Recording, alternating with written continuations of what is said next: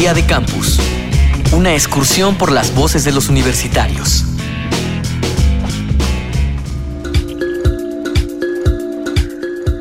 Uno de los tópicos que más asustan a los nuevos reclutas dentro de cualquier ambiente laboral son los impuestos. Más allá de pagarlos, la cantidad de confusiones que existen al respecto ocasiona que algunas personas decidan trabajar fuera de este régimen. El freelance es una forma de laborar donde se pueden generar ingresos fuera de este tipo de formalismos. Sin embargo, no suele ser un trabajo de ingreso constante y ni seguro. ¿Tú trabajarías sin registro y sin pagar impuestos? ¿Por qué lo harías? Yo creo que sí trabajaría sin pagar impuestos porque el Estado allá nos está honestamente robando mucho dinero y se están planificando y proyectos. O sea, en mi país la, la salud y la educación es gratuita. Entonces, ¿a dónde se está yendo toda la plata que el ciudadano está pagando? ¿Dónde está ese dinero? Yo por eso no pagaría impuestos. Mi nombre es Paloma Barraza de Chile, estudiante de segundo año en la Escuela Latinoamericana de Medicina.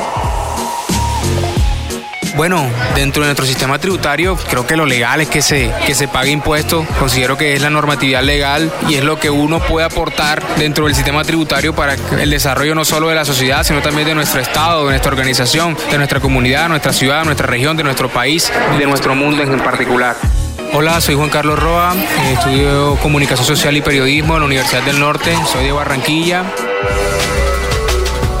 Maestro Guillermo Dema especialista regional en materia de empleo juvenil.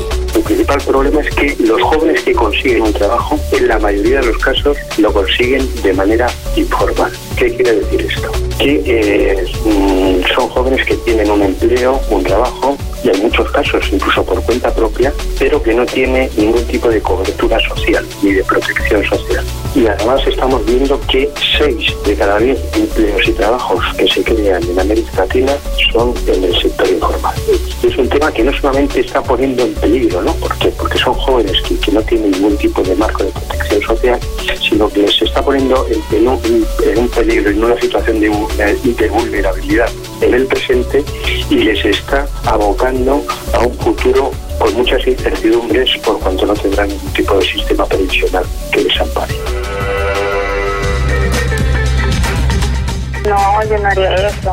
A veces la situación se pone difícil y hay quienes lo hacen quizás por desesperación, pero eso es una responsabilidad todo el tiempo. Yo preferiría, no ejerciendo mi carrera, pero por lo menos en mi caso es algo muy delicado. Yo trabajaría quizás sin registro, sin pagar impuestos en otras cosas más sencillas.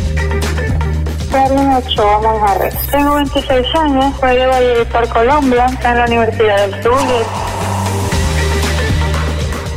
sí trabajarían sin pagar impuestos, porque considero que pues no es justo estar manteniendo a personas con, con tu trabajo.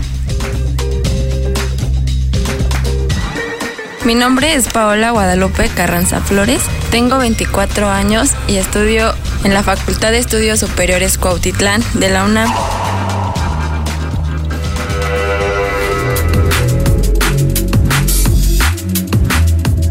Guillermo Dema, especialista regional en materia de empleo juvenil. Es evidente que no basta con crear empleo, sino que es necesario crear un empleo de calidad, un empleo que sea productivo, un empleo que permita eh, eh, a las personas, y en este caso a los jóvenes, generar trayectorias laborales positivas, generar, eh, generar trayectorias laborales que les permitan ir creciendo paso a paso y mejorando sus expectativas de, vida y de futuro. Y que además este trabajo garantice, entre otras cosas, un marco de protección social para él y para su familia. ¿no? Y, que además el trabajo sea también el soporte para que en un futuro, cuando este joven sea adulto mayor, tenga también un marco que le ampare, es decir, un sistema previsional que le asegure también eh, su vejez cuando se llegue.